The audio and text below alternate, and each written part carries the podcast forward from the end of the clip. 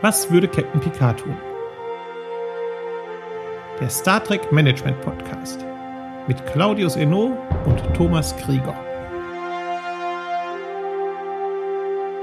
Hallo und herzlich willkommen zur 14. Ausgabe von Was würde Captain Picard tun, dem Star Trek Management Podcast. Und auch heute sind wieder dabei der Claudius und ich. Hallo Claudius. Hallo Thomas. Ja, da sind wir wieder. Wir besprechen hier in diesem Podcast alle Star Trek-Folgen, die jeweils produziert wurden und noch werden und gehen serienweise vor, haben mit der Klassik-Serie angefangen und sind dort in der zweiten Staffel angekommen und es besteht die ganz leise Hoffnung, dass wir diese heute vielleicht abschließen. Und deswegen schlage ich vor, starten wir auch direkt. Oder gibt es noch irgendwelche Vorbemerkungen? Nö, also vielleicht zur Erklärung unserer Hörer, wir besprechen immer so viele Folgen, wie wir halt in einer Episode unserer unseres Podcasts schaffen. Mal sind das drei, mal sind das fünf, mal sind das vier. Das ist immer unterschiedlich. Es kommt immer drauf an, wie viel wir zu besprechen haben, überraschenderweise. Und, und ja, starten wir doch einfach mal. Wir haben heute ein genau. buntes Potpourri, sagt man, glaube ich, von Folgen, was Qualität, Inhalt und Sinn angeht. Aber dazu später mehr. Oder früher, man weiß es nicht. Denn wir starten mit der Episode Geist sucht Körper. Und den deutschen Titel verwechsel ich immer mit dem Stein und Staub aus der letzten Episode. Also wir gehen in der Klassikserie in Produktions Ausstrahlungsreihenfolge vor. Die ist so ein bisschen anders als die Ausstrahlungsreihenfolge. Deswegen nicht wundern, wenn man jetzt zum ersten Mal einschaltet. Alle Folgen kommen dran. Heute also Start mit Geist sucht Körper und die Enterprise. Ja, bitte, Claudius. Nach meiner Reihenfolge käme jetzt erst bei Any Other Name. Die hatten wir letztes Mal schon. Besprochen. Echt, haben wir das? Oh, da muss das rausschneiden. Das ist ja Stein und Staub. Haben wir letztes Mal schon? Stimmt, du hast recht. Die haben wir schon besprochen. Okay, schneid das raus, schneid das raus. Ich, ich bin völlig durch. Okay. Aber schön, dass du dich darauf nochmal vorbereitet hast. Vielleicht gibt's neue Erkenntnisse Tut mir leid, ich mal. bin völlig durch. Nein, du hast vollkommen recht. Geist und Körper. Du hast sogar beim letzten Mal wundervoll die Inhaltsangabe zu Stein und Staub abgegeben. Da war ich beeindruckt wie ausführlich du die dargestellt Wahrscheinlich hast. war ich da immer noch unbewusst so stolz drauf, dass ich das nochmal machen wollte. Ich, keine Ahnung, ich weiß es nicht. Aber du hast natürlich vollkommen recht. Und ich bin mal wieder völlig verwirrt. Aber nein, wir fangen an mit Geistsuchtkörper Return to Tomorrow. Richtig. Du hast natürlich recht, wie immer. Es tut mir leid. die Enterprise befindet sich irgendwie wieder im abgelegenen Gebiet der Galaxie, entdeckt einen Klasse M-Planeten, der eigentlich unbewohnt ist, schon viel älter als die Erde und irgendwie vor einer halben Million Jahre durch eine Katastrophe völlig vernichtet offensichtlich. Und plötzlich meldet sich aber eine Stimme. Die Stimme nennt sich Sargon und bittet Kirk um einen Besuch. Er möge sich doch bitte runterbieben. Genau. Und Kirk zögert erst so ein bisschen, das erwähne ich deshalb, weil das untypisch ist, weil normalerweise ist er immer sofort dabei. Ich glaube, das kann ich erklären. Also ich glaube, der okay. ist ja immer sofort dabei, aber ich glaube, was er auf den Tod nicht leiden kann, ist, indem andere Leute Vorschriften machen, was er wie zu machen hat. ich glaube, dann wird er pissig und ich glaube, deswegen, der ist er trotzig. Meinst du, wenn er sich nicht gemeldet hätte, der Sager, und dann wäre er schon runtergebeamt? Ja, ja glaube ich. Oder, oder er ist ein Planet, der ist äh, physisch tot, glaube ich, da ist überhaupt nichts los, da beamen wir mal runter. Am besten auch direkt mit alle drei und Führungsoffizieren, wie eigentlich in jeder Folge. und, und meinst du, jetzt kommt die Stimme, deswegen will er das nicht machen? Und deswegen passiert es auch was Außergewöhnliches. Er entschließt sich dazu, Spock an Bord zu lassen. Ja, das fand ich geil. Der hat uns zugehört, der hat unseren Podcast gehört und hat sich gedacht, Mensch, da muss ich mal mit Thomas und Claudius nicht immer meckern, da muss ich mal was anders machen. Genau, so wird es gewesen sein. Es gibt keine andere Erklärung. Aber Sargon ist nicht einverstanden, schaltet dann irgendwie die Energie auf dem Schiff ab und Kirk erkennt dieses Zeichen und sagt, okay, Spock, dann machen wir es wie immer, komm mit. Genau, also irgendwie, ich habe Spock selber sagt, ich glaube, man will, dass ich mitkomme oder so. Da habe ich nicht verstanden, wie man das jetzt daraus erkennt und Licht ausgeht, aber gut, das heißt drauf. Man trifft sie im Transporterraum, trifft auf Dr. McCoy und auf Dr. Ann Mulhall. Gespielt von der gleichen Schauspielerin, die uns später nochmal in The Next Generation in der zweiten Staffel als Dr. Catherine Pulaski begegnen wird. Die ist auch irgendwie von dem Sargon eingeladen worden und dann sind noch zwei Sicherheitsoffiziere dabei. Scotty will die sechs Leute jetzt also in Summe runterbeamen, aber Sargon hat schon den Transporter bedient und beamt natürlich nur vier Leute runter. Also bis hierhin können wir jetzt noch nicht viel über Führungsfehlentscheidungen sprechen, denn das ist ja jetzt alles vorgegeben von da unten. Und unten treffen wir jetzt auf eine Kugel, ja. wo sich offensichtlich der Geist von Sargon drin befindet. Ja, genau. In so einer höhlenartigen, so, ja, das heißt höhlenartig, eine Höhle, Punkt. Also kein höhlenartiger Raum, ist eine Höhle, Punkt. Doch, das ist ein höhlenartiger Raum, weil er ist ja nur Kulisse. Ja, okay. Die alte Pappkulissenhöhle, also vielleicht ist es ein höhlenartiger Raum. Die uns noch häufiger in vielen Folgen begegnen wird, genau. Der eine Höhle darstellen soll. Ja, Sargon erklärt irgendwie, der Planet ist unbewohnbar geworden durch einen verheerenden Krieg und es gibt nur noch wenige Überlebende. Es gibt noch so ein paar andere Kugeln in einem Nebenraum Und da sind eben auch körperlose Wesen drin. Genau, also die letzten Überlebenden, so habe ich das verstanden, sind in diese Kugeln geflüchtet oder haben ihre Geister da irgendwie rein transportiert. Und dann sind aber ganz viele von diesen Kugeln wohl ja gestorben oder zumindest die Geister, die da drin waren oder die Bewusstseins, Plural vom Bewusstsein, ist egal. Also das, was da drin war, ist gestorben und jetzt sind nur noch drei über. Dieser Sargon und eben noch zwei. Wobei die anderen beiden, wenn ich das richtig verstanden habe, die anderen beiden sind irgendwie so im Schlaf oder in Trance. Er ist der Einzige, der irgendwie bei Bewusstsein ist. Genau, er hatte ja die Aufgabe, auf ein Schiff zu warten, um jetzt den Plan, den die haben, dann auszuführen. Und deswegen sind die anderen irgendwie nicht bei Bewusstsein. Genau, so ist die Idee. Und ich weiß jetzt nicht, wann genau dieser Plan, den die verfolgen, enthüllt wird. Jetzt vor der Vereinigung mit Kirk oder danach, weiß ich jetzt tatsächlich gerade nicht. Also in jedem Fall, der Plan besteht darin, dass der Sargon sagt, wir wollen uns androiden Körper bauen, in denen wir dann weiterleben können. Und dazu möchten die gerne die Körper der Crewmitglieder übernehmen, um eben innerhalb dieser Körper dann diese Androiden zu bauen. Und der Sargon tauscht jetzt im Prinzip mit Kirk sein Bewusstsein. Also Kirks Bewusstsein geht in diese Kugel, Sargon übernimmt Kirk und McCoy stellt fest, das ist irgendwie für den menschlichen Körper nicht so gut, wenn diese Geister da, den Körper übernehmen, denn dann steigt der Blutdruck und irgendwie und das ist körperlich sehr anstrengend für diese Körper. Genau. Also McCoy sagt dann irgendwann, dass die menschlichen Körper dieser Belastung wohl nicht lange standhalten könnten. Erhöhte Herzfrequenz, Puls, Blutdruck, was weiß ich noch alles. Die fangen dann auch alle so schön an zu schwitzen. Das ist irgendwie auch ganz witzig gemacht, ja. Und ja, aus irgendwelchen Gründen entschließt sich Kirk jetzt, wir helfen denen mal.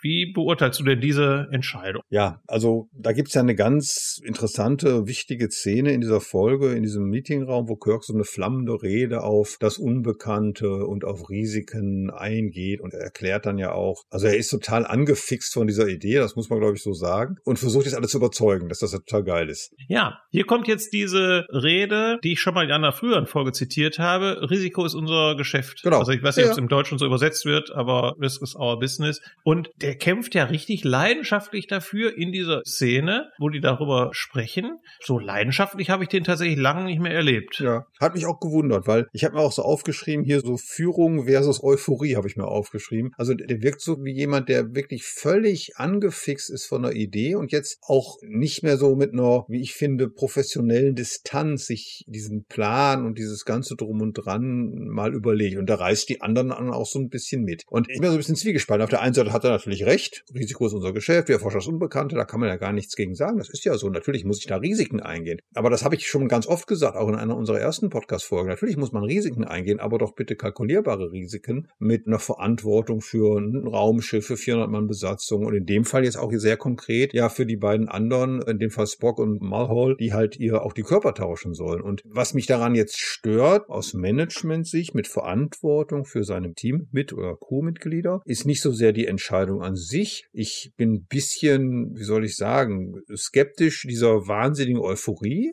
Was ich aber noch viel schlimmer finde, ist, es gibt gar keinen Plan B. Also man geht völlig naiv. Man legt praktisch ja sein von drei Leuten und später stellt sich ja auch raus, das Wohl des ganzen Schiffes, was man sich auch hätte denken können, dass sie dann irgendwie dann auch vielleicht noch Fähigkeiten, Möglichkeiten haben, irgendwie. Alles das Risiko geht man ein, ohne ein Backup, ohne einen Plan B. Man verlässt sich wirklich, oder Kirk verlässt sich ausschließlich auf das Wort von diesem Sargon, den er zu dem Zeitpunkt zwölf Minuten kennt. Was ich aber tatsächlich bemerkenswert fand, und deswegen hatte ich eigentlich gedacht, dass du so ein bisschen milder gestimmt bist, ist, dass er ja jetzt eben nicht diese Entscheidung alleine trifft, sondern sagt, die Entscheidung treffen wir jetzt zusammen. Also der versucht dann durch diese leidenschaftliche Rede, und das gelingt ihm ja dann auch, die anderen zu überzeugen. Aber er sagt ja jetzt nicht, ich bin der Captain und ich entscheide das jetzt, sondern der will ja tatsächlich das Einverständnis von jedem einzelnen Beteiligten und auch Unbeteiligten, also auch McCoy soll ja überzeugt werden, der das als Arzt begleitet, will der sich ja einholen. Also der entscheidet es ja nicht über den Kopf hinweg. Das haben wir ja durchaus schon anders erlebt. Das ist richtig. Das kann man auch auf der einen Seite sicherlich sehr positiv vermerken. Das habe ich mir auch aufgeschrieben. Jetzt sitzt sie da alle zusammen in seinem Meetingroom und dann wird das ausdiskutiert. Aber, und da muss man auch ehrlicherweise und, und auch ein bisschen realistisch sagen, das ist ja auch so eine Art von Pseudo-Mitbestimmung,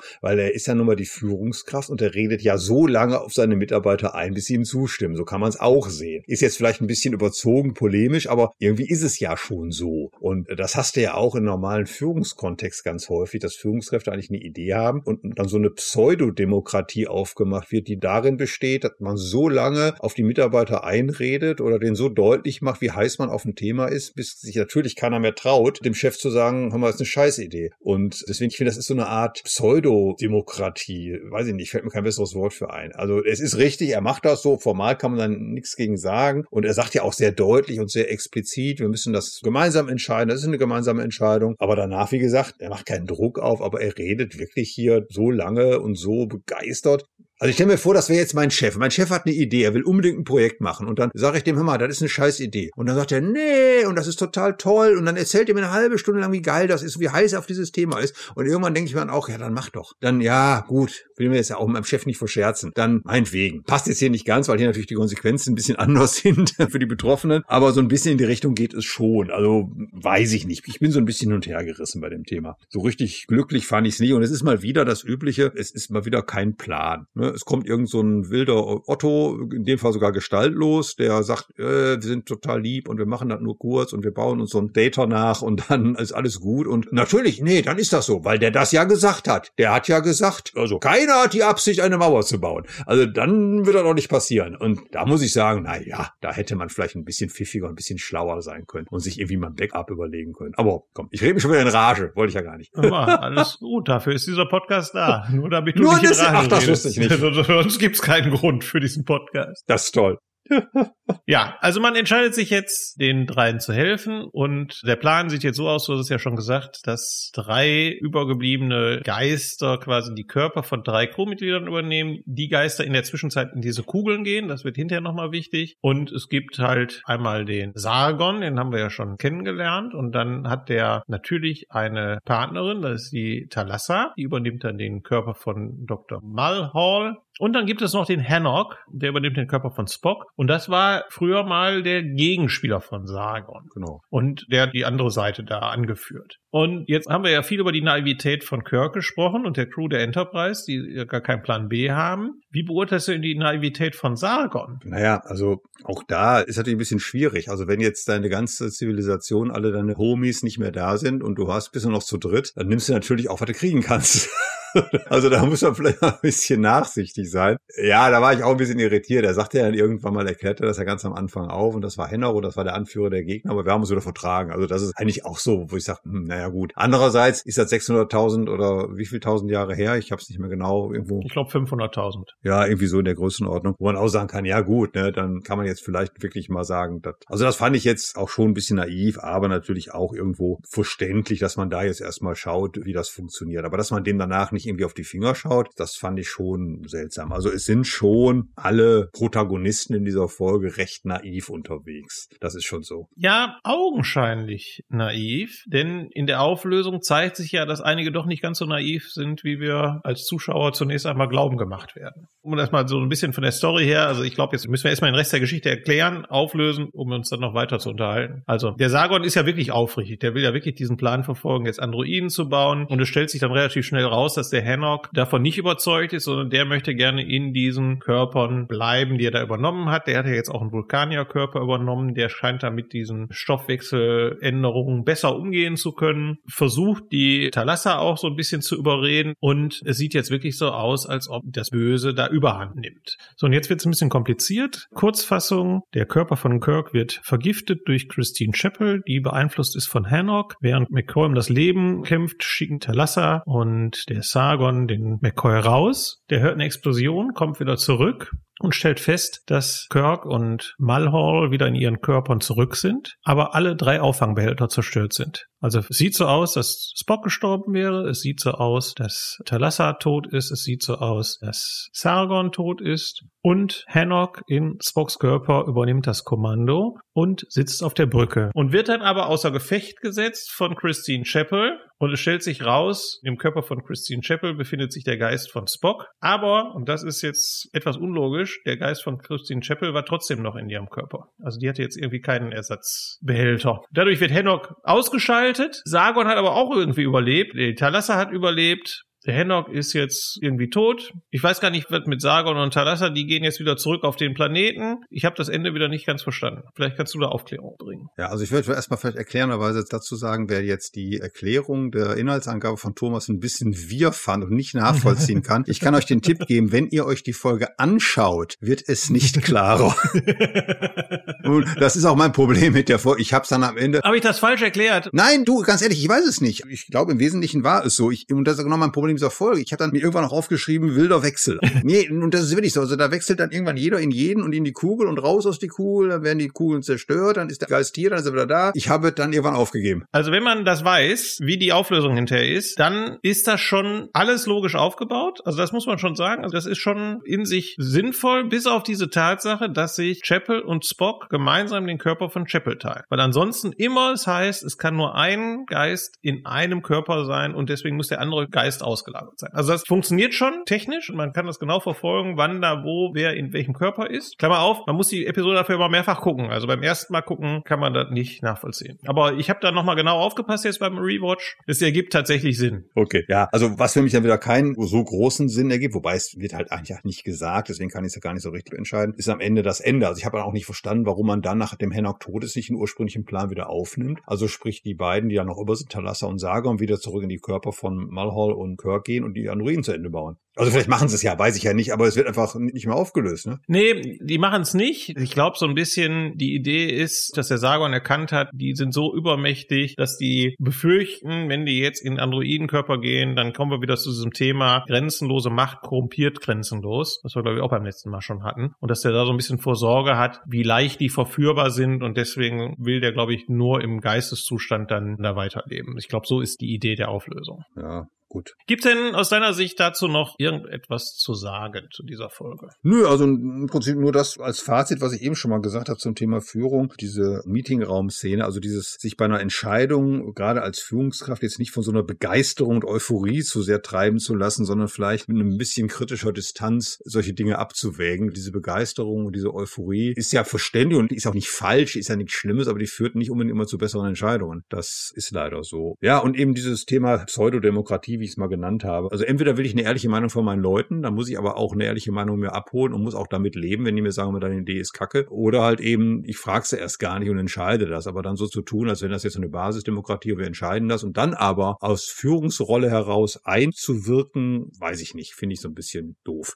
Dann schließen wir das hiermit einmal ab und nähern uns der nächsten Folge mit dem Titel Schablonen der Gewalt eine Besonderheit. Das ist eine Folge, die weder bei der deutschen Erstausstrahlung ZDF noch bei der deutschen Erstausstrahlung auf Sat 1 lief, sondern erst viel, viel später, 1999, erstmals in Deutschland aufgeführt worden sind. Denn jetzt kommen die Lieblingsgegner der Amerikaner, die Nazis. Yeah. Ja. ja. Die Enterprise ist im Orbit vom Planeten Ekos und sucht eigentlich einen vermissten Professor, Dr. John Gill, der irgendwie an der Sternflottenakademie auch gelehrt hat. Kirk kennt ihn auch von dort und der ist jetzt irgendwie verschollen sollen. Und die Enterprise wird von einer Waffe angegriffen, die eigentlich dem Zivilisationsstand des Planeten nicht entspricht. Und das führt dazu, dass man das jetzt untersuchen möchte. Deswegen beamen sich Spock und Kirk runter. Erstaunlicherweise ohne Dr. McCoy. Nur die beiden. Diesmal, und das ist jetzt vielleicht der Unterschied zu manchen anderen Episoden, haben sie sich mal umgezogen, bevor sie runtergebeamt sind, haben da irgendwie Zivilkleidung angezogen und stellen fest, dass auf dem Planet offensichtlich Nazi-Deutschland nachgebildet worden ist. Und John Gill ist der Führer. Das ist der Plot. Ja. Und jetzt haben wir wieder unser Lieblingsthema Hauptdirektive oder Prime Directive oder wie auch immer die jetzt heißt, erste Direktive und man möchte das jetzt irgendwie auflösen. Ja, was sagen wir dazu? Ich kann, ich bin, ich kann zu dieser Folge nichts sagen. Also die wird ja vielleicht ganz kurz, ich weiß nicht, ob es jeder weiß, die Folge wird ja gerne bezeichnet als die verbotene Folge, weil die angeblich in Deutschland nicht gezeigt werden durfte, weil da Nazis mitspielen. Das stimmt übrigens nicht, habe ich jetzt gelesen. Das denken ja immer viele. Aber die war nie verboten oder irgendwie nie auf dem Index, sondern die wurde einfach nur damals, glaube ich, vom ZDF und später von Sat 1 nicht eingekauft, weil man wohl gedacht hat, da gibt kein Publikum, keine Nachfrage für. Oder aus anderen Gründen, auch die ich jetzt nicht kenne. Aber sie verboten im Sinne von auf dem Index stand die eigentlich nie, soweit ich weiß. Ja, also das ist ja tatsächlich geschichtlich so zu sehen, das muss man ja zwei Seiten sehen. Also bei den Amerikanern, ich habe es ja jetzt gerade ein bisschen pointiert gesagt, ist es ja tatsächlich so, dass in der Zeit insbesondere, aber ich glaube, das gilt auch bis heute, wenn man irgendwie Schurken sucht, dann ist eine Schurkenmöglichkeit Nazi-Deutschland ganz gerne. Und in Deutschland hat man aus geschichtlicher Vergessenheit gerade in den 50er und 60er Jahren versucht, so wenig Andeutung wie möglich zu Nazis zu machen. Also bestes Beispiel ist Casablanca in der Originalsynchronisation, wo ja das Thema Nazis völlig raussynchronisiert worden ist. Wenn man sich das Original mal anguckt, völliger Quatsch. Und so ist das eben auch in vielen Serien gewesen, dass dann häufig mal Schurken Nazis waren und in den deutschen Synchronfassungen meistens das nicht gemacht worden ist. Also einfach raussynchronisiert worden ist oder wie in dem Fall gar nicht erst gesendet worden ist. Also das war ja sowieso üblich, nicht alle Folgen einzukaufen von der Serie, sondern da immer nur besondere Folgen einzukaufen. Da hat der Chef gesagt, die nehmen wir nicht. Warum Sat 1 das gemacht hat, weiß ich nicht. Inzwischen wird sie aber ganz normal gezeigt. Unabhängig davon ist sie jetzt aber auch tatsächlich nicht besonders gut, die Folge. Also das ist jetzt mal unabhängig von dem Plot, den wir jetzt gerade genannt haben. Und Kritiker sagen eben auch, und das kann man durchaus auch reininterpretieren, dadurch, dass es ja Kirk und Spock und später auch McCoy auch nochmal gelingt, relativ schnell dieses System zum Umsturz zu bringen, kann man ja auch von einer gewissen Verharmlosung des Nationalsozialismus sprechen. Auch das könnte man durchaus diskutieren. Ja, also das würde ich auch unterschreiben, sogar aus anderer Sichtweise heraus, weil ich finde, das ist ja, wenn man ja, jetzt bin ich vielleicht ein bisschen konservativ, aber ich finde, wenn man einen Film oder in dem Fall eine Serienfolge über den Nationalsozialismus macht oder wo halt der Nationalsozialismus eine tragende Rolle spielt, dann muss man sich dem mit einem, finde ich, gewissen, ja, wie soll ich es nennen, Respekt einfach dem Thema auch nähern. Oder aber ich bin ein Genie wie Mel Brooks und kann eine Komödie über den Nationalsozialismus machen. Ja, oder Charlie Chaplin. Oder Roberto Benini. Ja. Ne, das Leben ist schön, der über ein KZ eine Komödie gedreht. Das musst du aber auch können ja. und das kann halt nicht jeder. Und das hier ist auch an vielen Stellen so unpassende Witze, wo ich finde, wo also leicht ins Kalauerhaftige wieder hier und da abdriftet so ein bisschen, wo ich auch sage, ah, das ist mir alles zu easy. Die Auflösung ist mir auch zu easy am Ende und auch die Grundkonstellation, der Grundplot, der ja nachher aufgelöst wird, der ist natürlich hanebüchender Blödsinn. Ne? Also dieser John Gill, der ja so ein Genie unter den Historikern ist, der ist auf diesem Planeten gelandet und will dann da eine Gesellschaft gründen. Warum weiß auch keiner, weil die irgendwie verfeindet waren und wollte und deswegen, weil er auf einem Planeten ist, den er irgendwie verfeindet ist, den er irgendwie vorwärts bringen will, fällt dem als genialen Historiker nichts Besseres ein als Nationalsozialismus. Also die menschenverachtendste Ideologie überhaupt einzuführen.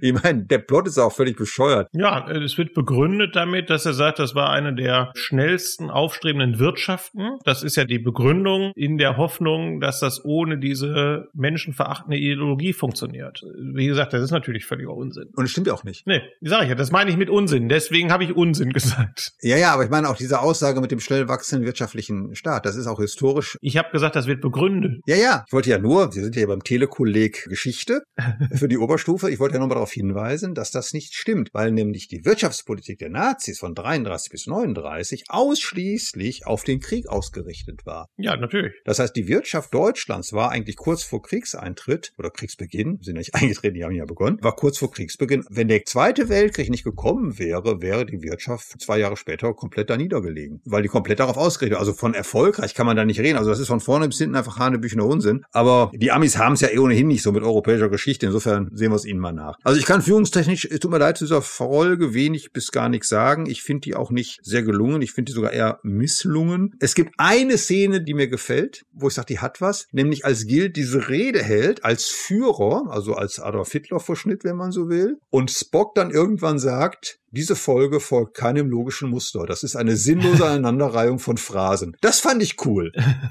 Das fand ich wirklich cool. Aber damit haben sich die Pluspunkte dieser Folge auch schon erledigt. Aber wie du schon hast, führungstechnisch finde ich, kann man jetzt tatsächlich hier nicht viel rausnehmen. Und von daher würde ich vorschlagen, verlassen wir dann diese Folge auch. Wir werden die Nazis durchaus in Star Trek noch mindestens zweimal, wenn ich mich recht erinnere, wiedersehen. Etwas besser tatsächlich. Naja, bis dahin wird es aber noch ein bisschen dauern. Ja, aber Voyager sind ja keine richtigen Nazis. Also meinst du, der, der hat ja diese Holodeck-Geschichte. Ja. ja. Das ist ja nur ein Holodeck, das sind keine richtigen Nazis. Das ist richtig. Und die richtigen Nazis sind Enterprise. Stimmt. Okay, gut. So. Computer M5. Ach, herrje. Ist die nächste Folge. Und da müssen wir jetzt ganz viel drüber sprechen, denn die haben wir schon mehrfach erwähnt in unserem Podcast. Das ist auch eine schöne Folge. Die gefällt mir sehr gut und die ist auch wirklich, die ist interessant zu gucken, sagen wir mal so. Absolut. Die Enterprise wird zur Space Station 6, glaube ich, beordert und es geht direkt los. Commodore Bob Wesley wird an Bord der Enterprise gebeamt. Der ist es der Commander der USS Lexington und der erklärt jetzt, dass die Enterprise als Testraumschiff auserkoren worden ist für den Computer M5. Das ist das neueste Computermodell, entworfen von Dr. Richard Daystrom bitte den Namen zu beachten, der wird nämlich gerne häufig mal falsch ausgesprochen. Nach ihm ist auch das Daystrom Institut, was wir dann im 24. Jahrhundert öfter mal zu hören bekommen, benannt. Und der soll den Captain eines Raumschiffs ersetzen. Und jetzt will man das Ganze testen. Der Computer M5 soll also auf der Enterprise installiert werden und dann soll es so eine Kriegsübung oder eine Kampfübung geben mit vier anderen Raumschiffen der Constitution-Klasse.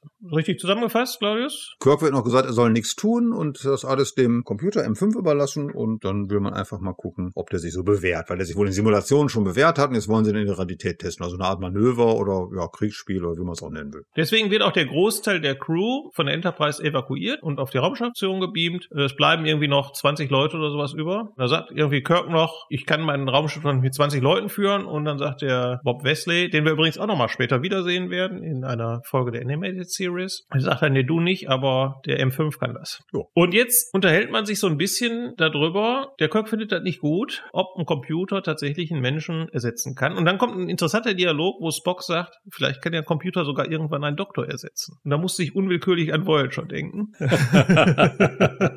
ja gut, die Vorlage ist natürlich offensichtlich. Ja, und Kirk lehnt das so ein bisschen ab. Ist aber selbst nicht so sicher, wie er das finden soll. Hm? Äh, weil er sagt, ja, stehe ich jetzt eigentlich hier dem Fortschritt im Weg oder wie ist das? Und unterhält sich da auch mit Pille. Also wir sehen in dieser Folge einen sehr nachdenklichen Kirk, der so ein bisschen ja vor den Kopf geschlagen ist, dass man ihn da durch einen Computer ersetzt. Was sagst du denn dazu als Psychologe? Ja gut, das ist natürlich so ein Selbstwertthema letztendlich und viele Führungskräfte definieren sich ja, wenn sie lange Zeit in der Führung sind, über Bedeutung, Status und all solche Themen und wenn man denen die nimmt, dann kommen die natürlich in große Selbstzweifel, weil das natürlich Teil von Selbstwert erhaltender Wahrnehmung ist und deswegen ist es logisch und völlig nachvollziehbar, dass Kirk ja da Problem mit hat erstmal, das ist ja klar und offensichtlich. Was ich aber wieder gut finde, und da gibt es ja so zwei, drei starke Szenen und auch tolle Dialoge, wo McCoy, also es ist ja keiner so richtig dagegen. Die zweifeln ja eher so. Und das finde ich ja gerade auch interessant. Also wenn man jetzt gesagt hätte, Spock ist dafür, der findet es cool, weil er logisch daran geht, der sagt, ja, das ist ja logisch und das macht ja Sinn und der ist ja auch schneller und effizienter. Und McCoy zweifelt sehr stark, Kirk zweifelt sehr stark, aber die lehnen das ja nicht so komplett ab, sondern die sagen, Mensch, irgendwie ist das ja auch interessant. Wir finden das zwar doof, aber irgendwie lassen wir uns mal drauf ein. Und das finde ich eigentlich ganz interessant. Und wie du sagst, man lernt so eine neue, ja, nicht ganz neu, aber man, man lernt mal wieder eine Seite von Kirk kennen, die wir ganz selten mal so hier in der einen oder anderen Szene schon mal hatten. So einen reflektierten, selbstkritischen, nachdenklichen Kirk.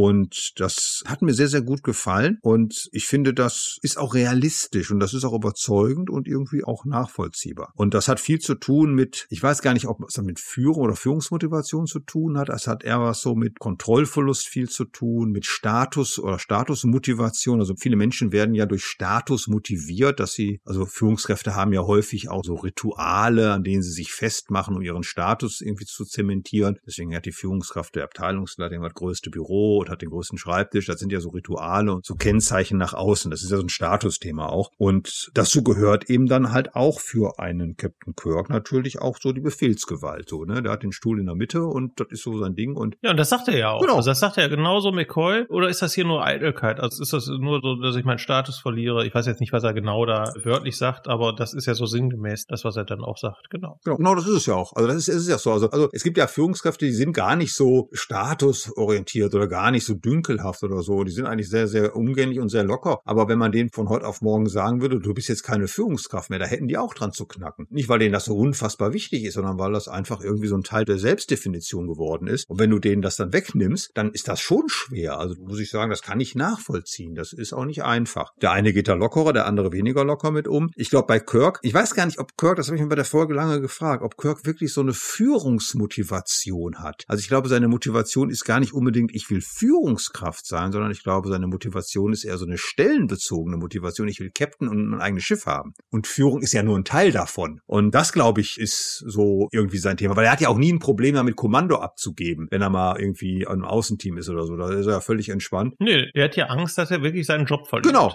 Genau. Und wir haben das ja mal in einer anderen Folge gehabt, also hier in der Folge Kirk unter Anklage, wo er sehr klar gesagt hat, ich habe da lange drauf hingearbeitet, ich habe alles gelernt, ich habe viel durchgemacht, um Commander eines Raumschiffs zu sein. Und da hat er jetzt Angst, dass er das verliert. Und es ist ja auch so, und das muss man auch mal sagen, jetzt wirst du mich wieder verhauen, weil ich wieder vorgreife, aber es ist ja auch häufig so, dass viele unserer Sternflottenkapitäne ja auch viel, klingt jetzt ein bisschen pathetisch, aber schon auch viel dafür opfern. Ne? Also zum Beispiel Picard und Kirk haben ja praktisch kaum eine Armenfamilie, aber keinen Kontakt, also keine eigene Familie und so. Die sind ja nur Captain. Das ist ja genau deren Ding. So bei Cisco, Janeway ist es ein bisschen anders, aber die beiden sind ja mal als Beispiel ja nur Captains. Und wenn man denen das dann wegnimmt, das ist dann schon hart oder droht ihnen das wegzunehmen. Das ist dann schon finster. Und das hat auch ein bisschen was. Jetzt mache ich einen sehr weiten Bogen. Es werden viele lachen am Gerät, wo sie zuhören. Äh, Das hat ja auch was mit Work-Life-Balance zu tun am Ende des Tages. Wenn du natürlich nur deinen Job hast, dann bist du natürlich auch angreifbar, wenn man dir den wegnimmt. Na, das sind ja so Leute, die irgendwie, wenn sie in Rente gehen, die haben ja Panik vom Renteneinstieg. Äh, für mich ein absurder Gedanke, aber gut. Es soll ja Leute geben, die haben da ein Problem weil die dann nichts damit sich anzufangen wissen. Und ich glaube, Kirk wäre auch so einer. Guck mal, du hast ja, wenn du in Rente gehst, immer noch den Podcast. Ja. Ich habe mal gerechnet. Nein, sag es nicht, sag es nicht, ich will den nicht hören, ich will den nicht hören.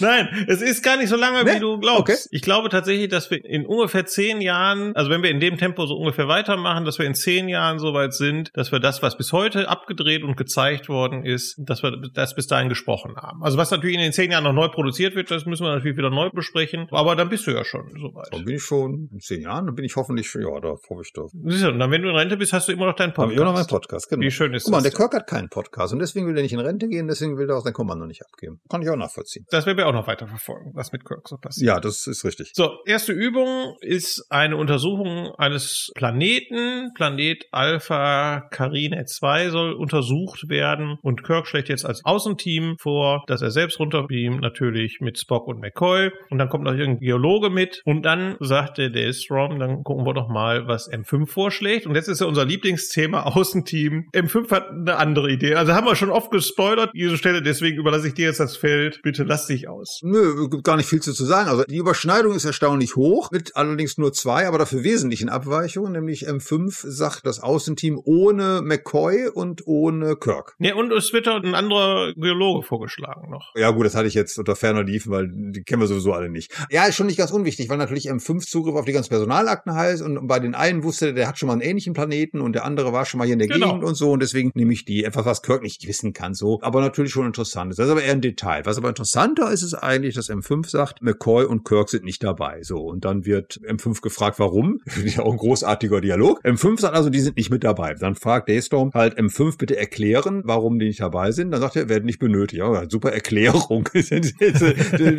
nicht dabei? Die brauche ich nicht. Ach so, ja, das, dann ist ja alles erschöpfend erklärt. Nein, also der Punkt ist ja der, natürlich bei so einem Außenteam, so einer Forschungsmission auf einem Planeten, wo kein medizinischer Notfall ist, brauchst du keinen Arzt. Überraschung. Ne? Und das ist das, was wir immer schon gesagt haben. Die wollen halt immer alle mit, die drei Jungs, und haben dann Spaß auch immer auf ihren Außenmissionen und erleben ja auch ihre Abenteuer und das ist ja auch alles groovy. Aber so richtig logisch ist es ja eigentlich nicht. Und da hat M5 ja recht. Und das ist ja genau das, was wir auch immer sagen. Ne? Und wenn ich jetzt so einen Planeten untersuche, dann schicke ich da, weiß ich nicht, einen Geophysiker hin oder einen Biologen oder was auch immer was, aber doch keinen Mediziner. Da ist ja keiner krank da unten. Also das ist ja logisch. Und den Captain brauche ich eigentlich auch nicht. Und das ist genau das, was wir immer gesagt haben, was jetzt mal M5 uns bestätigt, dass wir eigentlich recht haben. Genau. Ja, schieß dich nicht so sehr auf M5 ein jetzt. Es wird nur ein böses Ende. Ja, aber bis dahin ist ja alles gut. Wobei das natürlich ein bisschen drüber ist. Ne? Also ob ich jetzt so einen Computer brauche, um in Standardorbit zu gehen, wo ich sage, ja gut, das sagt Kirk ja dann auch, hätten Zulu und Chekhov auch gekonnt.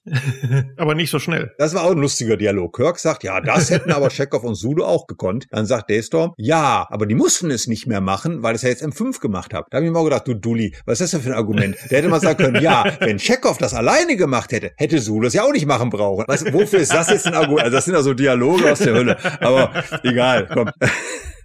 Nein, ich glaube, zur Ehrenrechnung von Dr. Daystrom muss man ja sagen, der sagt ja, das ist ein Hauptargument, das Gefährliche soll dieser Computer M5 machen, damit die Menschen Zeit haben für die schönen Dinge. Also der möchte ja nicht, dass Zulu und Chekhov Langeweile haben, sondern der möchte ja, dass die ihr Leben genießen können. So ist ja die Idee. Also zur Ehrenrettung von Daystorm. Ne, da möchte ich mal was sagen. Ich habe mir was aufgeschrieben zu Daystorm und schon nach seinem ersten Auftritt bei Minute 4,35, keine Ahnung, ist geraten. Ich habe mir aufgeschrieben, arroganter Arsch. So, also komm mir nicht mit Ehrenrettung. Der Typ ist doch ein Arsch. Den hätte ich ja schon nach 20 Minuten in Arrestzelle gesperrt. Aber egal. Du bist ja Diplompsychologe. Das ist korrekt. Und Daystrom ist ja folgendes Phänomen. Der hat ja offensichtlich in jungen Jahren was erfunden. Mit Anfang 20 hat er einen Nobelpreis gekriegt. Ja, für die Erfindung oder Entwicklung der duotronischen Computertechnologie. Die Enterprise hat zum Beispiel eine duotronische Sensorenphalanx wird beschrieben in der Episode. Das muss zu der Zeit die Computertechnologie revolutioniert haben. Und seitdem ist dem aber jetzt keine bahnbrechende Erfindung mehr gelungen. Der leidet ja jetzt unter diesem Syndrom. Ich weiß nicht, gibt's das für einen Namen? Bedeutungsverlust. Das ist ja äh, unspektakulär. Habe ich mir jetzt ein bisschen spektakulärer vorgestellt. Okay.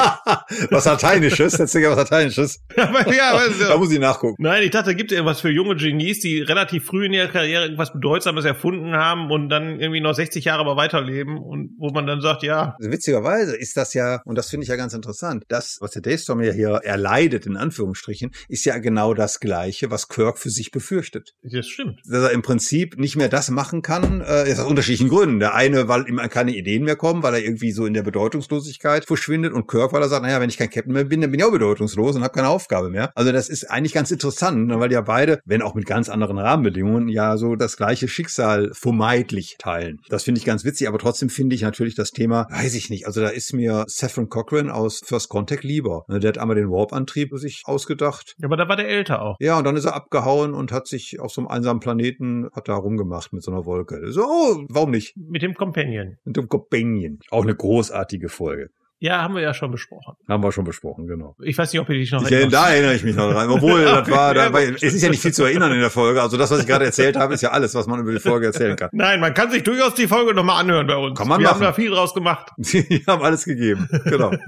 Okay, so, aber komm jetzt zurück zum unserem M5. M5 schaltet jetzt auf dem halben Schiff irgendwie die Energie ab nach und nach. Mit der Begründung wird nicht benötigt, sind keine Lebewesen mehr an Bord. Finde ich jetzt tatsächlich unspektakulär. Deswegen wunderte mich, dass Scotty da so entsetzt ist. Ja, ich habe das auch gar nicht verstanden. Weil heutzutage macht man doch, wenn man aus dem Zimmer rausgeht, Licht aus. Das ist ja das Normalste der Welt. Ja, heutzutage ist aus den 60er Jahren der Serie. Da ist mir übrigens eingefallen. Jetzt muss ich mal kurz. Nee, ich spoiler nicht. Nee, das ist doof. Das ist, nee, ich spoiler nicht. Komm, ich sage das nicht. Später mal. Ich wollte was erzählen zu Picard Staffel 3, aber das mache ich jetzt nicht. Ach, Nein, das mache ich, das Gott. mache ich Nein, jetzt nicht. da ist ja erst ein halbes Jahr her, die letzte Folge Ja, gesendet nee, weil das jetzt gerade passt. nicht Also, witzige Nein, Szene, nee, aber nee, das sage ich nee. jetzt. Ich sag da nichts zu. Da kommen wir später zu. Gut. Und dann kommt doch schon M5 braucht mehr Energie. Ja, genau. Und dann gibt's doch schon den ersten Toten. Da ist ja jetzt nicht mehr alles in Ordnung.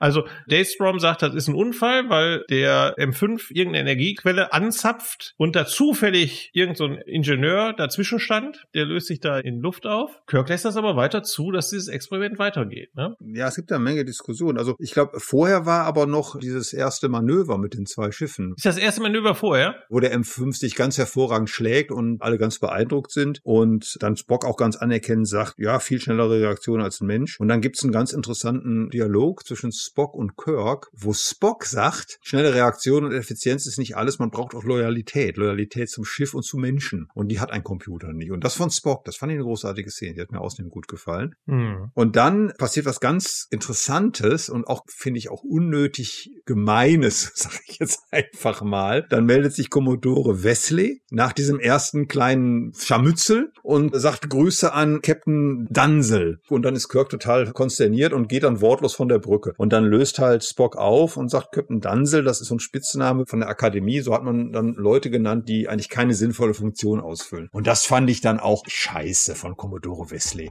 Ja, zumal sich herausstellt, das wird ja auch noch im weiteren Verlauf der Folge wichtig, dass die ja befreundet sind, der Wesley und der Kirk. Also das habe ich tatsächlich auch nicht verstanden, warum ja diese Spitze noch kommt. Ja, und vor allen Dingen, es ist ja nicht sinnlos. Es ist ja nur ein Test. Also wenn man jetzt sagen würde, wir haben die jetzt fest eingebaut und das bleibt, das habe ich sowieso nicht so ganz verstanden. Ich habe immer verstanden, es ist ja nur ein Test. Die bauen den immer wieder aus und danach wird erst entschieden, ob. Die tun immer alle so, als wenn M5 jetzt bleibt und Kirk jetzt ab sofort nichts mehr zu tun hat. Das ist, äh, weiß ich nicht, fand ich ja drüber. Ja, und, und wenn man ja weiterdenkt, wenn jetzt M5 sich etabliert, dann ist ja Wesley seinen Job auch los. Ja, da kommt noch dazu. So, dann kommt noch die Szene mit dem Frachter, mit dem Erzfrachter. Kommt die auch vorher, sag mal. Genau, dann kommt dieser Erzfrachter, der Gott sei Dank unbemannt ist. Dann entscheidet M5 irgendwie, das muss jetzt zerstört werden. Zerstört den dann auch und die können es nicht verhindern mit Photonentorpedos. Und dann entscheidet Kirk, wir sollen die Energie abschalten. Und dann gibt's die Szene in einem Maschinenraum, wo dieser eine Techniker sich vor dieses Gitter da beugt und dann so eine Energie, also kein Schuss, ist jetzt kein gezielter Angriff, aber der baut dann so eine Energiebrücke auf, was weiß ich. Und dieser Techniker steht dummerweise dazwischen und flupp ist er weg. Dann gibt es den ersten Toten auf Konto von M5. Und was ich viel schlimmer fand als die Reaktion von Kirk, weil der ja jetzt schon irgendwie sagt, schalten Sie den aus und so, was ich viel, viel schlimmer fand, und deswegen unterstreiche ich auch meine Aussage von E mit dem arroganten Arsch, ist die Reaktion von Daystorm. Der sagt doch tatsächlich in dem späteren Dialog zu McCoy, M5 ist programmiert wie ein Kind, der muss lernen und wenn man lernt, macht man Fehler.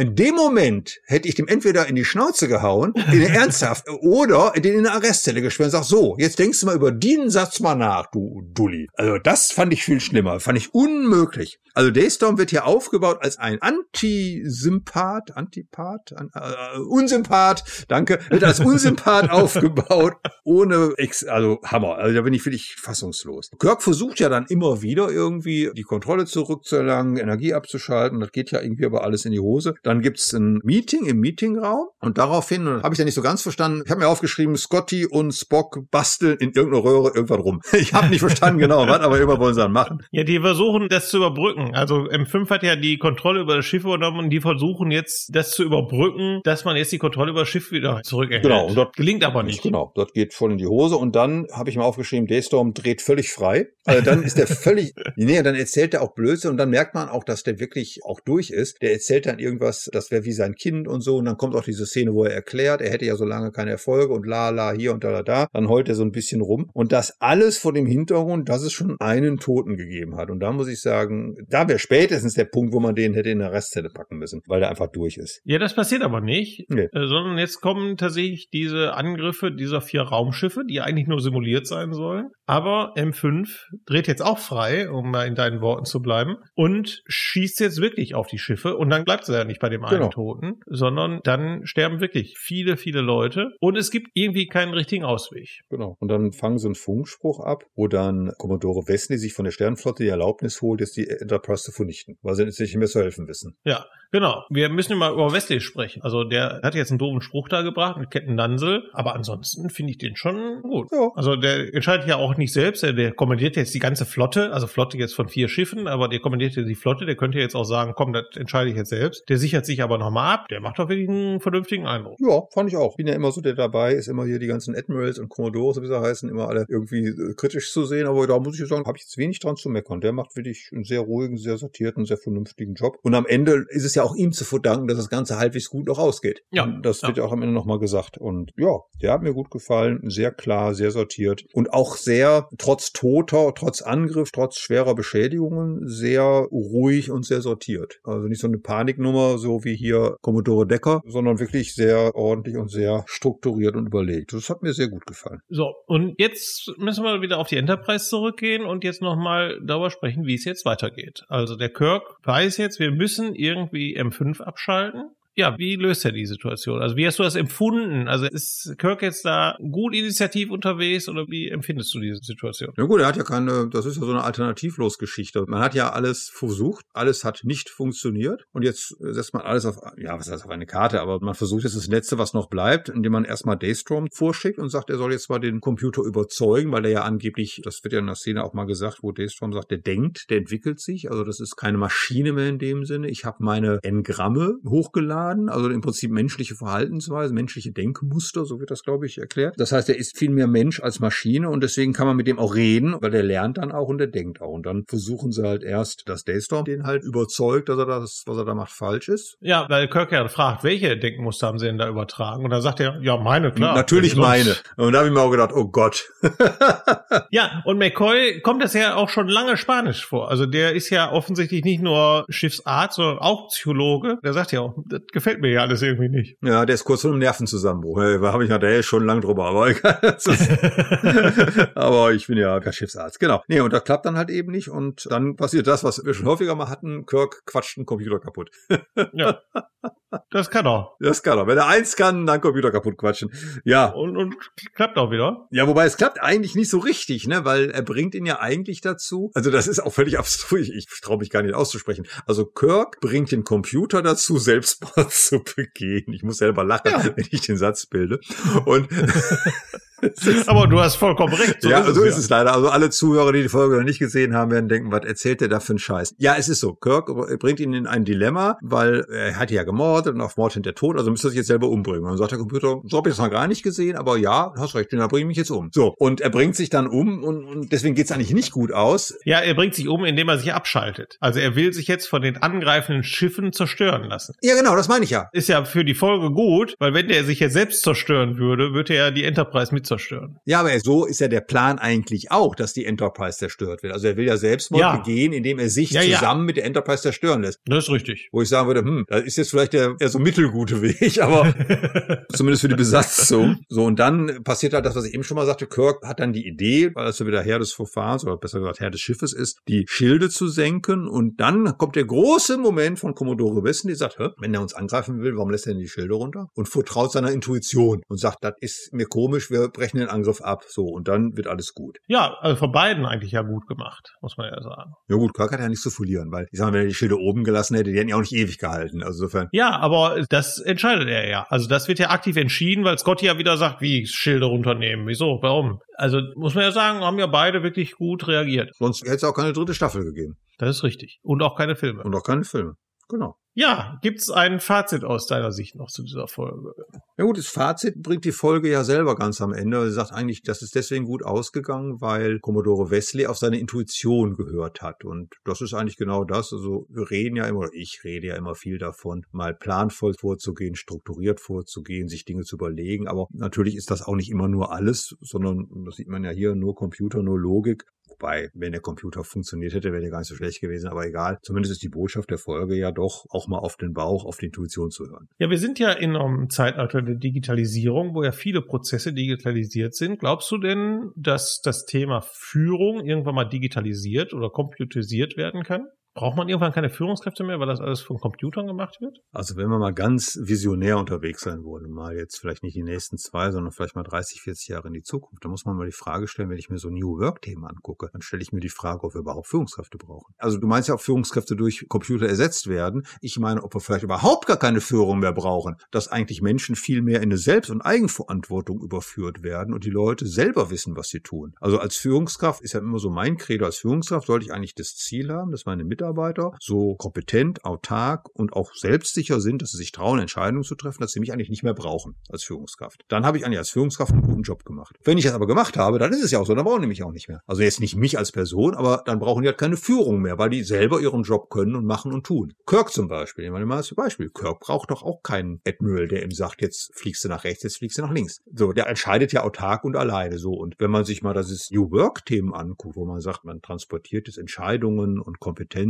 und Freiheitsgrade ins Team zu den Mitarbeitern runter, dann sind wir vielleicht irgendwann an einem Punkt, wo wir so Führungshierarchien mit so dünkelhaften Statusgetue vielleicht gar nicht mehr brauchen. Ja, aber wird im Thema New Work nicht auch von flachen Führungshierarchien gesprochen? Also irgendwer muss doch, also wenn wir jetzt mal auf das Thema Wirtschaft gucken, ein Unternehmen gründen, Unternehmen leiten, also irgendeiner muss ja eine Idee vorgeben, wonach man folgt. Also, dass man dann nicht 200 Unterstrukturen braucht und dann ein, weiß nicht, einen Bereichsleiter und einen Abteilungsleiter und einen Teamleiter und einen Außenteamleiter oder was auch immer noch braucht, gut geschenkt. Aber du brauchst doch Leute, die sagen, ich habe eine Idee, folgt mir. Oder meinst du, das wäre nicht nötig? Ja, wenn ich eine Idee habe, die Leute mir folgen, dann habe ich eine Idee, dann brauche ich keine Führung mehr. Also du brauchst natürlich Leute, also jetzt, ich sag mal, äh, Führung im klassischen Sinne. Ich brauche jetzt vielleicht keinen mehr, der die Leute anleitet und steuert. Ich brauche einen Rahmen, ich brauche irgendwie eine Zielausrichtung, solche Dinge, die brauche ich vielleicht. Ich brauche natürlich auch die richtigen Leute, aber ich sag mal, ich brauche nicht mehr diese kleinteilige Führung, mach dies, mach das, mache so, mache so. Das meine ich damit. Ne? So, das ist gar keine Führung mehr, wahrscheinlich nicht. Das wird wahrscheinlich eine Utopie bleiben, aber ich sag mal, da wird wahrscheinlich das Thema Führung, glaube glaube ich, aktuell deutlich zurückgehen. Wenn man sich mal anschaut, was so Generation Z und wie sie alle heißen, die jetzt so für Wertevorstellungen haben, die stehen ja auch gar nicht mehr auf diese Hierarchien und auf dieses, ja, sehr vertikale Strukturmuster in der Führung. Also, weiß ich nicht, ich glaube, da kommen noch eine Menge interessante Dinge. Ob jetzt KI Führung übernimmt, das glaube ich nicht, weil ich glaube, der entscheidende Punkt bei der Führung, und das ist ja das, was viele ja eben gerade nicht machen, schlechte Führungskräfte, ist ja gerade die persönliche soziale Interaktion. Die Beziehung aufbauen zu meinen Leuten, Leute und mal ganz platt zusammen bei Laune halten, irgendwie dafür sorgen, dass sie sich wohlfühlen, dass sie auch ein bisschen Spaß haben bei der Arbeit. So, und das ist ja genau das, was gute Führung macht. Und schlechte Führungskräfte machen ja genau das nicht. Schlechte Führungskräfte machen ja genau das, was eine KI auch kann. Die geben Strukturen vor, die geben Anweisungen, die haben Prozessbeschreibungen und all solche Geschichten. Die geben Regelwerke vor und entwickeln die. Das kann eine KI auch. Was eine KI nicht kann, das ist das, was gute Führungskräfte machen, nämlich eine persönliche Bindung von Mitarbeitern herstellen, die zum Beispiel auch dazu führt, dass ich ein Fluktuationsproblem habe, weil ich eine persönliche Bindung von Leuten habe. Die bleiben halt, nicht nur weil die mich so lieb haben und weil ich so toll bin, sondern die bleiben, weil ich denen ein Umfeld schaffe, wo sie sich wohlfühlen. Also im Endeffekt eine 60 Jahre alte Serie hat im Prinzip schon die Kernessenz rübergebracht, die wir auch heute noch haben. Ja, Star Trek hat ganz viele Kernideen rübergebracht. Das ist richtig. Auch wenn ich an vielen Dingen ja immer meckere. Aber ich bin ja nicht umsonst großer Fan von Star Trek und würde ja diesen Podcast nicht machen, wenn ich die Serie nicht toll finde. Und ich finde, gerade in der Originalserie sind unfassbar viele so kleine Ideen. Und das hier ist ja eigentlich eine Folge über KI. Das ist ja eine Abbildung hm. unserer heutigen ja. Situation eins zu eins. Natürlich mit den Möglichkeiten, Trickeffekten, was auch immer der 60er Jahre. Aber das tut ja der Story keinen Abbruch. Das ist ja eins zu eins genau das Gleiche. Ja, so, komm, wir hauen noch mal rein hier. Die nächste Folge geht ganz schnell. Das Jahr des roten Vogels. Kannst du einmal für mich kurz diese Folge zu Nee, komm, ich mach den Anfang und nee, nee, du machst dann weiter. Aber ich mach das schon. Also ich pass auf. Also es ist so. die Enterprise fliegt also durch die Gegend und trifft in der Nähe des Planeten Omega 4 auf die USS Exeter, die auf Rufe nicht reagiert und irgendwie keinerlei Signale gibt, was dazu führt, dass unsere drei Helden rüberbeamen, alle drei, also Spock, McCoy und Kirk, um zu schauen, was ist denn da los. Die nehmen ja sogar noch jemanden mit, Lieutenant Galloway. Und da habe ich da direkt mal eine Frage zu stellen wenn die doch auf ein fremdes Schiff, also fremdes Schiff ist ein Sternflottenschiff, aber jetzt auf ein anderes ja. Schiff beamen, wo sich keiner meldet, ja. Warum treffen die denn keine Schutzvorkehrungen? Zum Beispiel einen Schutzanzug oder irgendwas? Ja, die Schutzanzüge bringen ja nichts, das wissen wir ja. In der dritten Staffel werde ich dich überraschen. Ich weiß, ja, wir haben neue. Da wird nämlich ein Update der Schutzanzüge. Auf deinen Rufen hin. die Sternflotten nämlich extra die Schutzanzüge verbessert. Ja, also ich sag mal so, du hast sicherlich recht. Also von einer aktuellen Gefahr kann man ja nicht ausgehen, weil man hat ja keine Lebenszeichen. Aber natürlich könnte könnte es sowas wie eine Überraschung, Bacillus, Virus, was auch immer da geben. Ja, ja, das ist sicherlich richtig. Das ist schon ein bisschen erstaunlich, dass man sich da einfach so auf alles verlässt. Das wird schon gut gehen. Und Überraschung, es geht nicht gut. So, sie treffen auf ein leeres Schiff und da muss ich sagen, fängt die Folge cool an. Die finden überall ja leere Uniformen, die da so rumliegen, wo sie aus den Ärmeln und aus den Hosenbeinen so große Salzkristalle rausbröseln und wundern sich, was das ist. Der geneigte Zuschauer weiß natürlich direkt, was los ist und McCoy bestätigt das dann auch. Das ist die Mannschaft. Den Körpern ist sämtliches Wasser entzogen worden und diese Kristalle ist dann halt das, was überbleibt. So ähnlich wie in der Folge Stein und Staub, die wir letztes Mal schon besprochen haben. Nicht heute, sondern letztes Mal. Genau, nur halt nicht in Quadrat Quader, sondern halt so als Pulver auf dem Boden verteilt. Genau, so. Dann findet man eine Aufzeichnung vom Schiffsarzt der Exeter, der dann sie wohl warnt, dass sie sofort runterbeamen sollen und dass sie zusehen sollen, dass sie auf den Planeten kommen, dass sie, wenn sie auf dem Schiff bleiben oder zurückbeamen würden zur Enterprise, dass sie dann sterben würden. Und das machen die dann auch. Ja, wir überlegen, mache ich das dann? Aber okay, andererseits, warum nicht? Ne? Spricht eigentlich nichts gegen. Ja, also das finde ich jetzt logisch, dass man dann runterbeamt. Genau, unten auf dem Planeten treffen die dann auf Captain Tracy, den einzigen Überlebenden der Exeter, der ihnen erklärt, dass es da eben so ein Virus gibt, von dem sie alle befallen sind und dass man von diesem Virus nur dann nicht stirbt oder hier in kristallines Pulver verwandelt wird, wenn man auf dem Planeten bleibt, weil da wird man nämlich immunisiert und auf diesem Planeten, da gibt es dann zwei Völker oder Volksstämme, die im Krieg liegen. Einmal die Yangs, das sind die Wilden und die Koms, das sind die anderen. die zivilisieren. Ja, die so ein bisschen wie Mongolen aussehen. So stellt man sich Genghis Khan vor, so vom Aussehen her. Ne? So. Und die Yangs zeichnen sich dadurch aus, dass es erstmal nur einen gibt, der blond ist und ständig dösig guckt.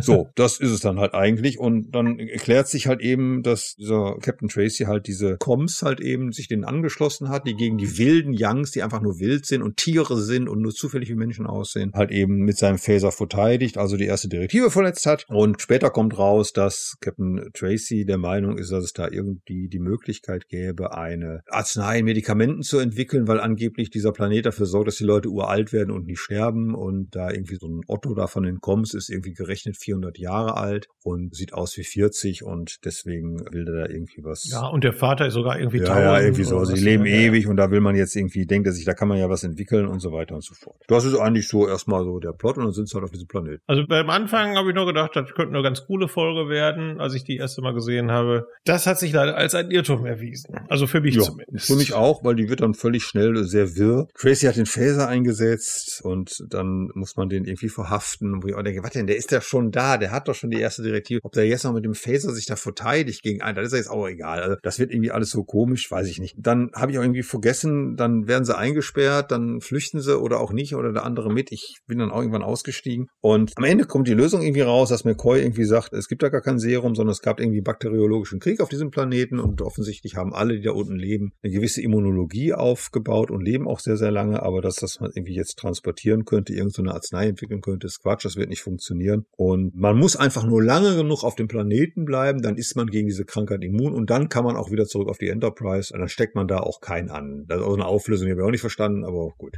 Ja, ich glaube, sobald man sich da von den Sachen da irgendwie ernährt, wird man immun. So ist das, glaube ich. Und die einen waren eben nur kurz da und deswegen haben die das Virus verteilt und. So, aber dann müsste ich doch immer noch ansteckend sein für die Restmannschaft der Enterprise. Ja, das ergibt das macht wirklich keinen Sinn. Ne? Also, das ist aber überhaupt auch so eine Nebengeschichte, die eigentlich überhaupt gar keine Rolle spielt mehr am Ende. Nee. Und das fand ich so schade, weil ich fand diesen Auftakt so ziemlich gruselig mit diesen Kristallen und dieser toten Mannschaft. Und dann denke ich, oh, da komm, aber wird überhaupt nicht aufgelöst. Dieser Plot mit der Krankheit und diese Immunologie, der foliert sich dann auch im Laufe der Folge und wird dann auch nie wieder aufgetaucht. Es gibt keine Auflösung. Nee, und dann kriegt die Folge eine ganz andere Wendung ja. und dann stellt man plötzlich fest, wir sind wieder auf so einer Parallelerde, wo die Yanks gegen die Kommunisten, die Yankees gegen die Kommunisten kämpfen. Also die einen sind die Amerikaner, die anderen sind die Russen, irgendwie. Irgendwas, man weiß es nicht. Und die Krönung ist dann wirklich das Ende, wo dann plötzlich die amerikanische Flagge auftaucht, da reingebracht wird, die amerikanische Unabhängigkeitserklärung vorgelesen wird. Ja, der Fahneneid, nicht die Unabhängigkeitserklärung. Der, der Fahneneid, Fahneneid okay. Ja, ist egal, tut sich nichts. Die heiligen Worte auf jeden Fall. Und dann sagt Kirk noch, nein, die müsst ihr mit mehr Pathos vortragen und trägt dann, die kennt er natürlich, natürlich auswendig. Selbstverständlich. Die trägt er dann mit allem Pathos vor, fast mit so einem Pathos, wie wir es vorhin mal bei dieser Risks Our Business Geschichte gehört haben. Und alle sind wieder happy. Ja. Also das Ende. Äh, Habe ich nicht verstanden. Der haut sich dann noch mit Tracy. Warum weiß ich auch nicht so richtig. Dann am Ende löst er das auf und nimmt dann hier diese heiligen Worte, liest die. Da habe ich mir auch gedacht, ja, da, jetzt äh, zerstören wir auch nochmal eben eine Religion. Die, und ich finde das so scheiße, das habe ich ja in der Vorbesprechung der Folge schon mal gesagt, was ich so doof finde. Diese Folge, die teasert ganz viel an und macht nichts draus. Ne, mit dieser Krankheit am Anfang, mit diesem Geisterschiff, mit der toten Mannschaft wird nicht aufgelöst. Die Geschichte da mit dieser Krankheit, dieser Immunologie und diesem Serum wird nicht so richtig aufgelöst. Und warum jetzt hier eine amerikanische Flagge auf einem fernen Planeten steht, wird auch nicht aufgelöst. Du hast gesagt Parallelerde. Ja, weiß ich nicht. Vielleicht war es auch ein Kolonistenschiff irgendwie von vor 100 Jahren, wo das Überlebenden sind. Man hätte so viel daraus machen können, aber es passiert nichts. Es wird einfach im Raum hängen gelassen und eigentlich wird der Zuschauer für doof gehalten und gesagt, so, jetzt ist das halt so. Wissen wir auch nicht so genau. Jetzt mach aus und guck die nächste Folge. Und ich würde vorschlagen, das tun wir jetzt auch. Das machen wir auch, ja. da ist so dieser Zwiespalt, den ich mit Gene Roddenberry habe. Der hat ja diese Episode geschrieben und das gilt ja für viele Episoden. Also ich finde das ja großartig, dass er diese Idee dieses Star Trek-Universums hatte und diese Philosophie, die dahinter steht. Aber wenn man sich mal die einzelnen Episoden anguckt, für die der verantwortlich ist, weil er die geschrieben hat, dann kommen solche Episoden hier zustande. Wir werden hinterher nochmal am Ende der dritten Staffel nochmal so eine irrsinnige Episode sehen, wo ich mir auch denke, die hätte man nicht gebraucht. Ja, das ist so häufig, das hat man schon bei vielen Folgen so, die eigentlich einen coolen Plot haben und cool anfangen, coole Ideen drin sind, aber dann irgendwie entweder schlecht umgesetzt oder nicht zu Ende geführt werden, wo einfach auch schade ist, wo man mehr hätte draus machen können. Einige Folgen hätte man nicht mehr retten können, wenn ich so an das Spukschloss im Weltall denke. Die Folge konnte man nicht mehr retten, aber so andere, wo man sagt, boah, da hätte man in der zweiten Hälfte. Naja, egal, komm. So, ein Planet genannt Erde soll die Staffel abschließen. Ja. Und da hattest du gesagt, hm, auch so eine komische Folge. Und dazu muss man wissen, das ist so ein Backdoor-Pilot, wie man auf Neudeutsch sagen würde. Also im Prinzip ist hier versucht worden, der Grundstein für eine neue Serie zu legen, der einen der Protagonisten, nämlich Gary Seven, ich weiß gar nicht, heißt der in der deutschen Synchronisation immer noch Gary Seven Rock? In Synchronisation immer noch Gary Seven Rock? Der heißt nicht Gerhard Sieben, der heißt Gary Seven immer noch, ja. okay, nee, weil in der ursprünglichen ZDF-Synchronisation hieß der irgendwie Seven Rock. Ah, Okay. Weil irgendwie, glaube ich, ich habe irgendwo gelesen, die irgendeinen ZDF-Redakteur hatten, der hieß Sieben Rock. Aha. Und da hat man das okay. dann lustigerweise Seven Rock genannt.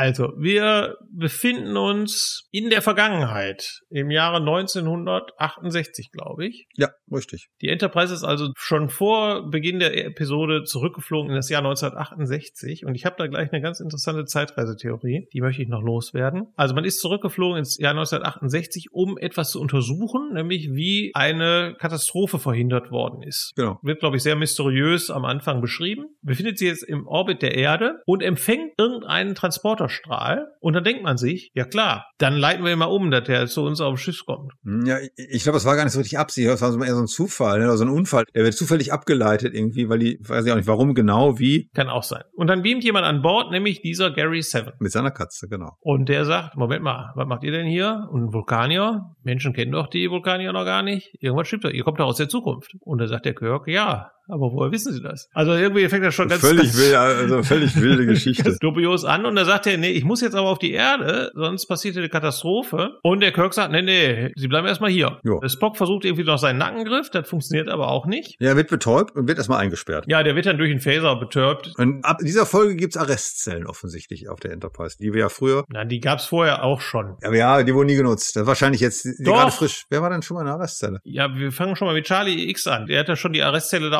aufgelöst. War das eine Arrestzelle? Haben sie nicht einfach nur irgendwo? Ja, ist auch egal. Gut, der ist jetzt jedenfalls auch in der Arrestzelle. So, und die sind in einem Meetingraum und überlegen, was sie machen sollen und kommen zu keinem Ergebnis.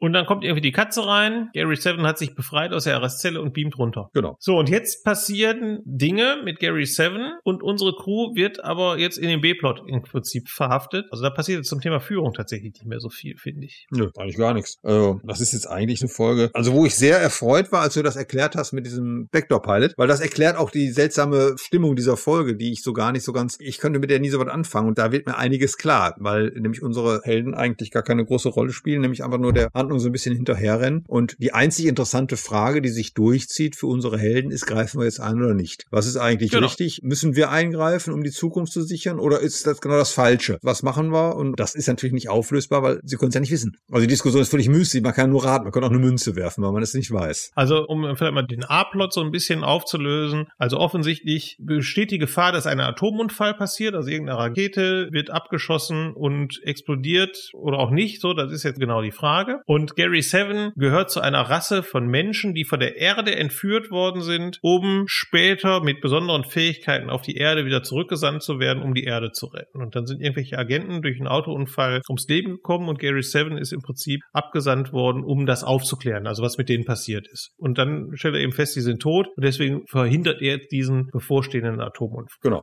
Der so kurz gesagt. Und ja, jetzt kommen wir im Prinzip zu dem, was wir gerade bei Computer M5 schon gesagt haben. Kirk vertraut am Ende seiner Intuition. Ja, genau.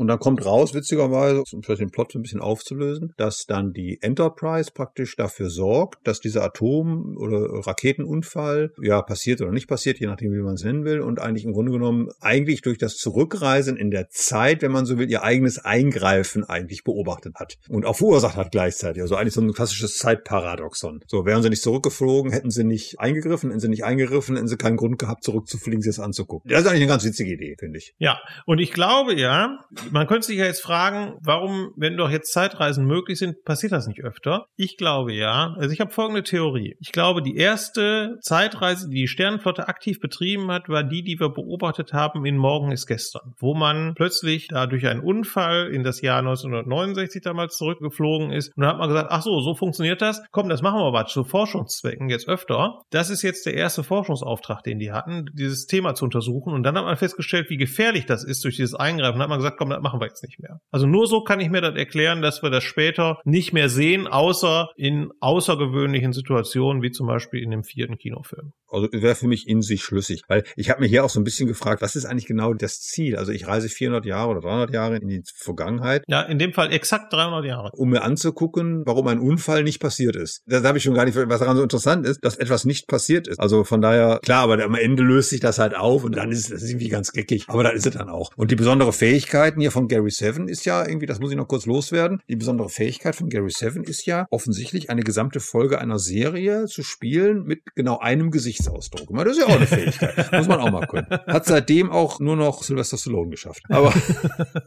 ja, und die Serie ist nie realisiert worden, deswegen müssen, dürfen, können wir die jetzt hier auch nicht weiter besprechen. Ja, genau. Ja, das soll es gewesen sein mit der zweiten Staffel. Ja, zu der Folge kann ich auch nichts mehr sagen. Also, die haben wir jetzt sehr kurz abgehandelt. Ich finde die nicht, ich tue mich so ein bisschen schwer mit der, aber ich finde die nicht wirklich schlecht. Die ist unterhaltsam. Man kann die gucken, die ist irgendwie witzig. Die hat ein paar witzige Ideen, weil das klingt jetzt, weil wir die so kurz abgehandelt haben, so negativ. So schlecht fand ich sie nicht. Ist jetzt nicht meine Lieblingsfolge, aber man kann die gucken. Aber durch diesen komischen Konstellation mit, ist das Backdoor Pilot, bringt die auch irgendwie so die Gesamtstory irgendwie nicht weiter und bringt auch keine so wirklich neuen Erkenntnisse. Außer das mit der Zeitreise. Das finde ich eine interessante Theorie von dir. Ja, ich wollte die einfach mal platzieren, weil ich die noch nirgendwo, zumindest noch nicht bewusst irgendwo gelesen habe. Vielleicht findet die Anklang. Mal gucken. Genau. So, das soll's für heute gewesen sein. Wie geht's weiter? Wir haben heute den, also wenn die Folge rauskommt, 15. September. Wir werden jetzt einmal eine Sonderepisode wieder machen. Und wir werden wieder mal eine Beurteilungsepisode machen, denn die zweite Staffel ist rum und wir werden Captain Kirk natürlich auch für die zweite Staffel eine Beurteilung ausstellen. Dann wollen wir mal gucken, inwiefern wir uns einig sind und inwiefern die von der ersten Staffel abweicht. Und das wird dann so, ja, wahrscheinlich so in einer Woche dann on air gehen.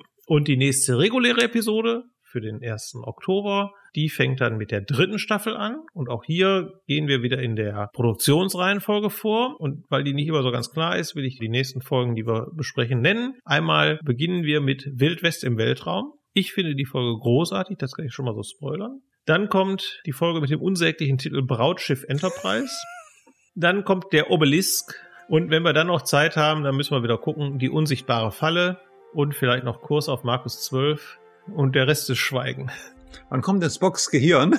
Ja, danach halt. Ah, da danach, okay. In der Ausstrahlungsreihenfolge ist das ja die erste der dritten Staffel. Ich habe mich so gefreut. Ich habe mich so gefreut auf Spocks Gehirn. Mal gucken, ob wir das nächste Mal auch schaffen.